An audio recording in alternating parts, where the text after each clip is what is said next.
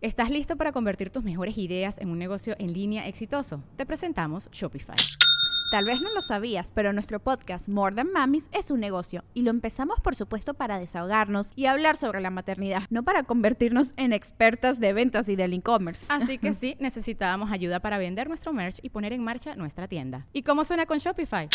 Llegó otra venta. Shopify es la plataforma de comercio que está revolucionando millones de negocios en todo el mundo. Ya seas un emprendedor desde tu casa o desde donde sea, Shopify es la única herramienta que necesitas para iniciar, administrar y hacer crecer tu negocio sin dificultades. Con Shopify puedo gestionar pedidos, envíos y pagos desde cualquier lugar, brindándote toda la información y estadísticas de tus ventas al detalle. Regístrate para un periodo de prueba con tan solo un dólar al mes en shopify.com barra sonoro, todo en minúsculas Ve a shopify.com barra sonoro para llevar tu negocio al siguiente nivel. Shopify.com barra sonoro. Welcome to the Listening Time Podcast.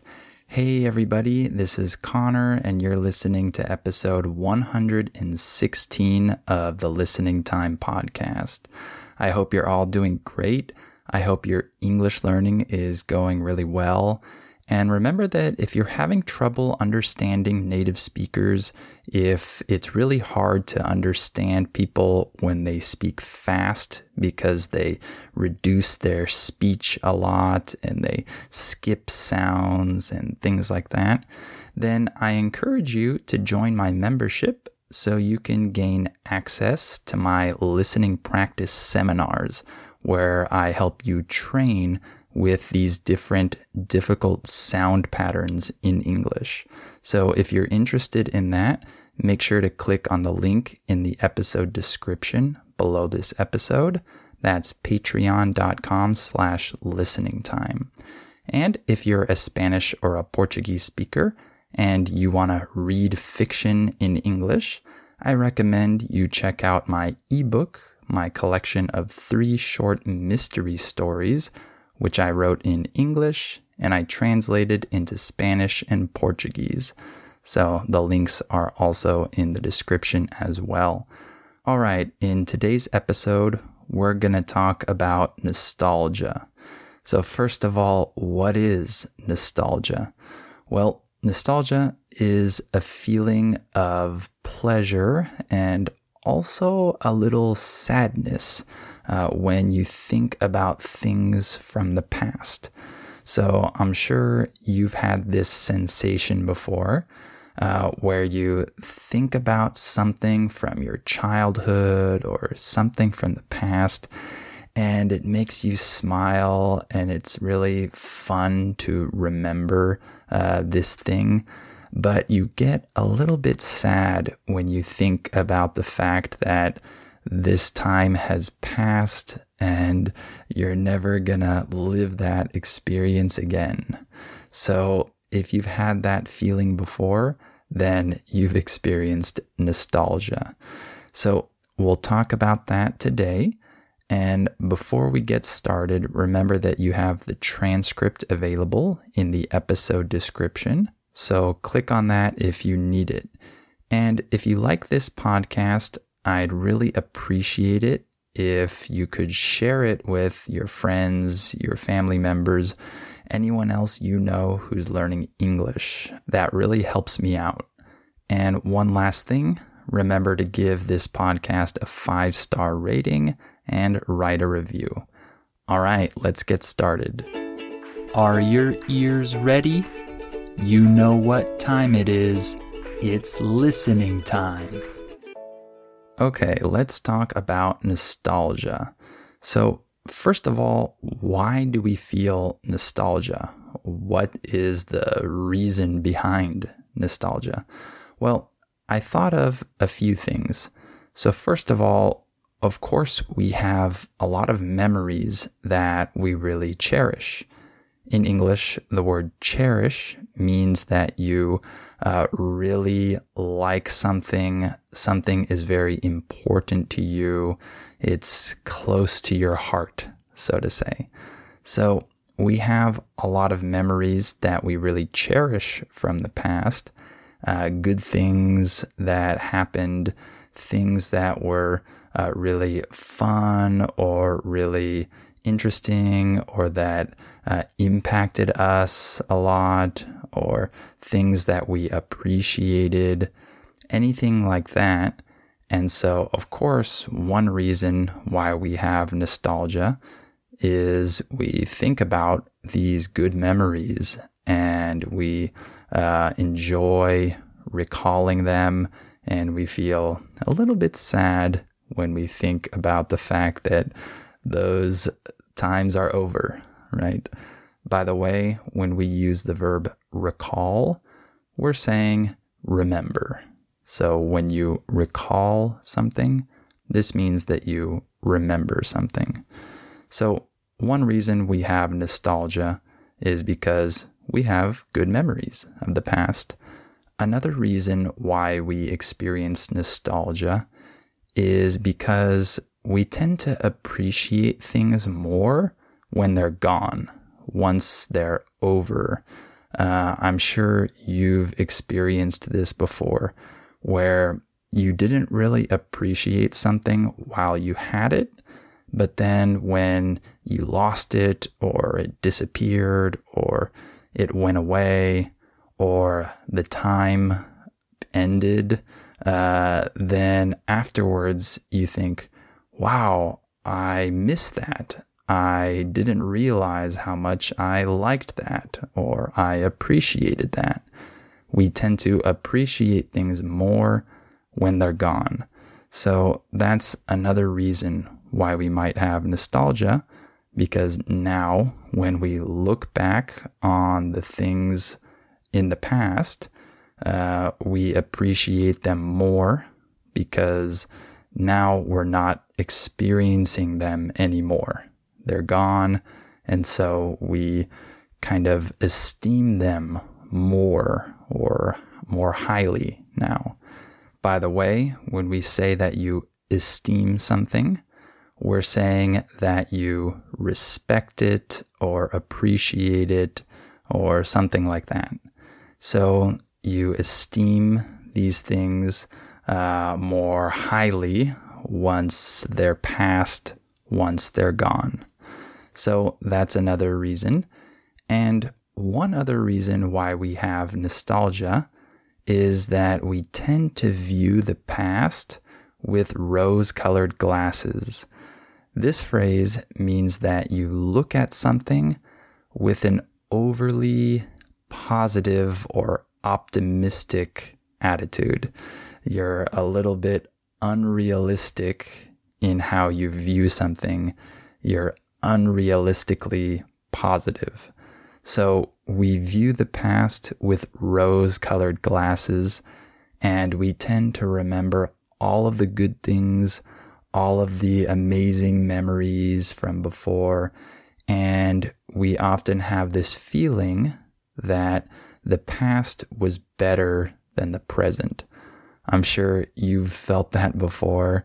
I'm sure you've talked about that with other people when you think back to your childhood or your earlier years and you think, oh, that was a simpler time. Things were better. I was happier. The world was a better place. My city was better. Whatever it may be.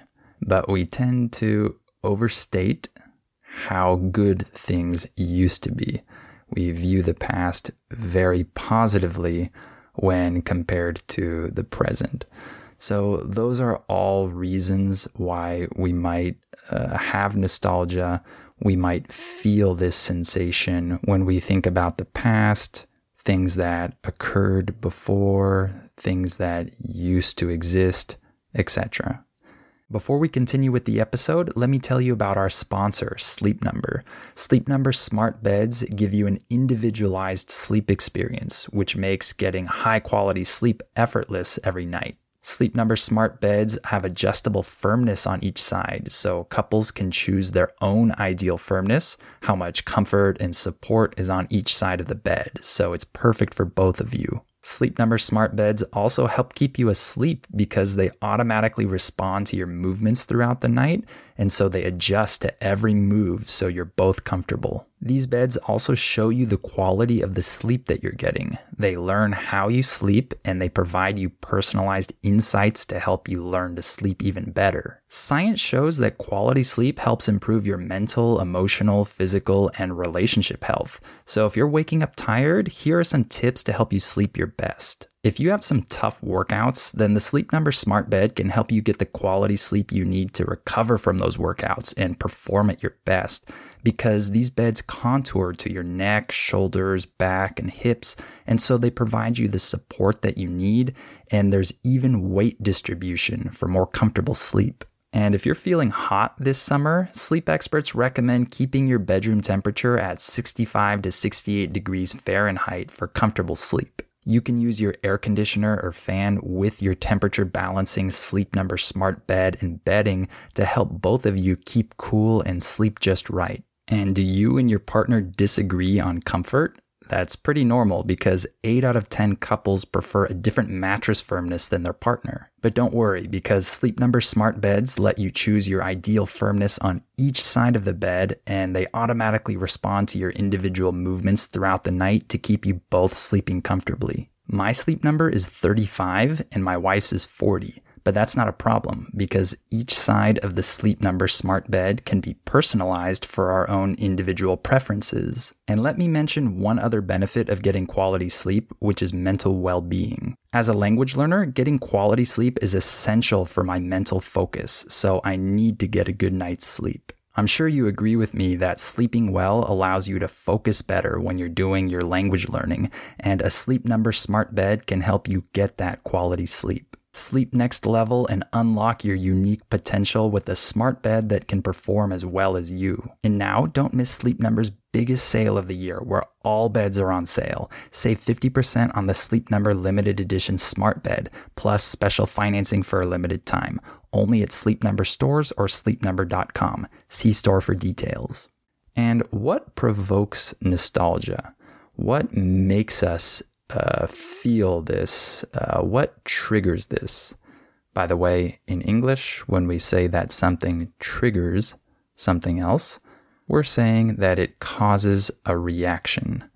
If uh, he triggered my anger, this means that he caused my anger uh, to appear. Okay. So, what triggers this feeling of nostalgia? There are a lot of things actually. For example, if you see an old photograph, you see a picture of you or, and your friends or something from the past, uh, this might fill you with nostalgia when you think of those past days uh, or the good times you had with your old friends. Uh, songs can provoke nostalgia when you hear a song from your childhood or a song that your parents used to listen to when you were younger, things like that, it can really bring up a feeling of nostalgia. It can really make you feel that way. I think that songs have that effect on me when I hear them. Uh, I don't listen to much music, but when I hear a song from my childhood or a song that is kind of connected to an earlier period of my life, I can definitely feel a little bit sentimental when I hear that. So, songs are a big one. Uh, even tastes and smells.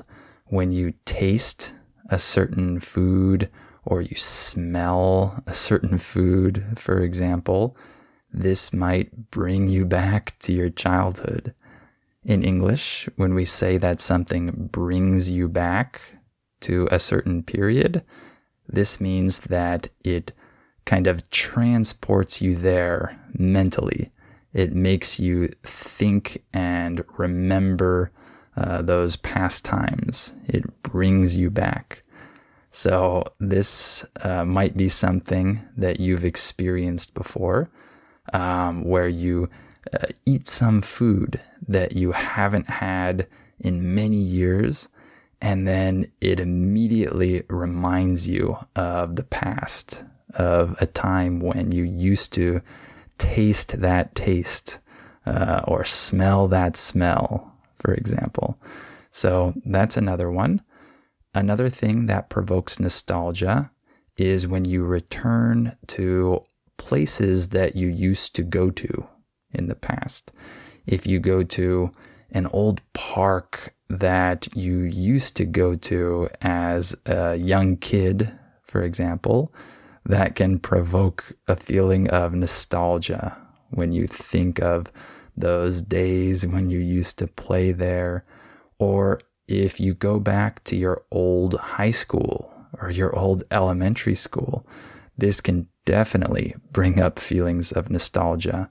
You think of that time in your life when you attended that school. You remember walking around this campus when you were younger and you recall uh, those old memories of your school days.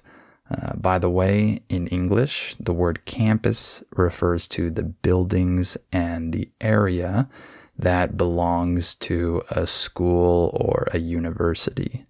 So going back to your old school can provoke this feeling. And you might just feel nostalgia when you're talking with someone and they say, Do you remember when we used to dot, dot, dot?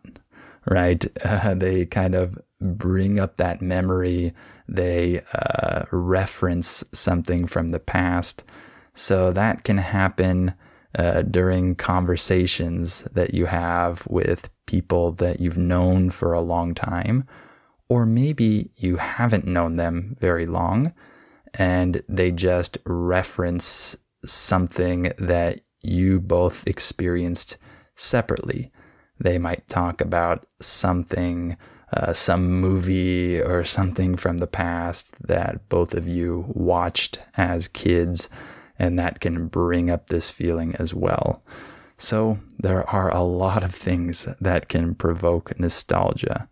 So, I want to talk a little bit about some of the things that I look back on with nostalgia. By the way, when we say that you look back on something, we're saying that you remember it, you recall it. So I'm saying uh, things that I remember with nostalgia. So let me talk about a few of those. One thing that makes me nostalgic is when I think about the time period when I was dating my wife.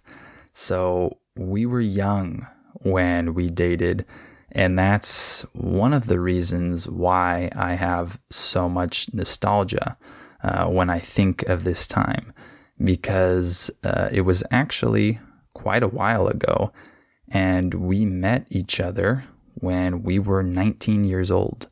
Uh, we were pretty young, and uh, we were definitely immature, and we had completely different minds uh, than the minds that we have now. And that kind of uh, all plays into this nostalgia. Uh, all of that kind of contributes to this. I think back on those days, and it's really fun to uh, visualize, to imagine um, us as these two kids, really, uh, dating and falling in love, all of that. That's uh, really fun to think about. And we were in a long distance relationship for years. We didn't live in the same country. And so I can remember the times when we got to see each other when I would travel down to Mexico and stay with her family, or she and her mom would travel up to the US and stay with us. Uh, it's uh, really fun to think about those things that we experienced at that young age when we were still dating, uh, before we had a lot of responsibility. I think that's something that really provokes nostalgia in us. When we remember how things were before we had so many different responsibilities, uh, more stress in our lives. And I can remember that uh, when my wife and I were dating, we always thought about the future and how exciting everything seemed. And so all of that kind of makes me think back to that time period with nostalgia. Another thing that I remember with nostalgia is playing basketball. I remember the camaraderie that I had with my teammates. The word camaraderie refers to a feeling of uh, friendship, closeness, trust uh, with people uh, close to you.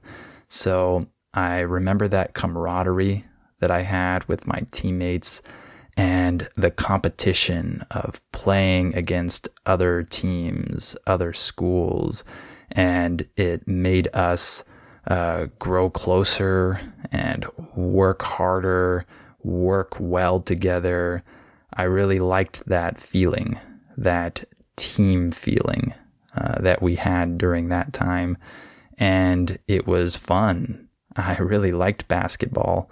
It was my favorite sport. I enjoyed playing it.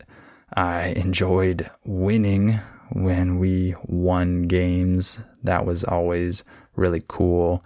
And I think the biggest thing that makes me think back on this time with nostalgia is uh, the times when I felt like we were in the spotlight. This phrase means that people are paying attention to you you have the public's attention. So I remember being in the spotlight when I played in basketball games for our school, and people would come watch us and cheer us on, support us. That feeling is still very fresh in my mind. I can still remember that. Uh, I remember feeling really excited to play because uh, other people were watching us and it felt like we were heroes at that time. So that's another thing, uh, another memory that I cherish. Something else that I look back on with nostalgia is old cartoons. Uh, I really liked uh, watching these cartoons when I was a kid. They were really entertaining. I had a lot of fun with them. Uh, a lot of them were really well written with really interesting stories. And really, when I think back on old cartoons, I think about waking up on Saturday mornings early and getting my bowl of cereal and eating it while I watched uh, the new episodes of my favorite cartoons. Uh, I really cherish uh, those memories. Uh, I remember feeling so excited when I would wake up on Saturday morning because I knew that it was cartoon and cereal time. And uh, I'll always look back on that time uh, with positive feelings. So that's another thing that makes me nostalgic. And to be honest, one other thing that I get nostalgic about is when I think about the days before the internet was big. Yes, of course, I really appreciate the internet. I'm glad we have it. I owe my career to the internet. Uh, so, of course, I appreciate the internet. Don't get me wrong. Uh, in English, that phrase, don't get me wrong, means don't misunderstand me. Okay? Don't get me wrong. I really like the internet. I need the internet for my work, of course. However, it's fun to look back on the days before the internet was big and to think about how simple that life seems now right? There was a lot less stimulation during my day, for example. I didn't have notifications and uh, I wasn't worried about checking things and um, always opening up my emails and things like that. It felt like I didn't have so many things to worry about during my day. And it felt like the world was less connected at that time. And of course, uh, I like the connectedness that we have now. I like interacting with people from around the world, of course. However, it's fun to think back to the times when we weren't so connected and we all kind of lived in a smaller world and things didn't seem so big, so enormous. Uh, and I can't help but feel like those days were a little bit less stressful, were a little bit more peaceful. So I think about those things. And I also think about the fact that before the internet was big, I used to play outside with my friends a lot. And I have great memories of that. Uh, I have a lot of nostalgia when I think about all those hours I spent outdoors. I think I saw the outdoors differently when I didn't have the internet. The outdoors represented something a little bit different and I saw all the fun things that I could do outdoors. Things like fishing, building tree houses. I remember doing that with friends, uh, catching bugs, even. I remember catching bugs and uh, collecting them and observing them. These are things that I probably wouldn't be doing so much if I were a kid today uh, because of all the stimulation uh, that I would have from the different devices that are connected to the internet, of course. So, again, I don't want to uh, bash the internet. Uh, the word bash means that you talk negatively about something. I don't want to bash the internet, of course. I really appreciate the internet but I do get nostalgic when I think about the days before the internet was big. But if you're a really young listener, you might not even remember these days. So that's more for us who are a little bit older. All right, why don't we stop there for today? I hope you enjoyed this episode. Uh, I hope you can look back and remember some great things from the past and that uh, that can put a smile on your face. Uh, remember that if you want my help understanding native speakers when they speak fast, then make sure to join my membership. The link is in the episode description below this episode. And you'll get my listening practice seminars, my specialized training that will help you understand fast English uh, more easily. And if you're a Spanish or a Portuguese speaker, remember to check out my ebook if you want to read fiction in English. And of course, you have the transcript available if you need it. And also, please share this podcast with any English learners that you know. And please give it a five star rating and write a review. All right. Thank you for listening to this episode, and I'll talk to you on the next episode of Listening Time.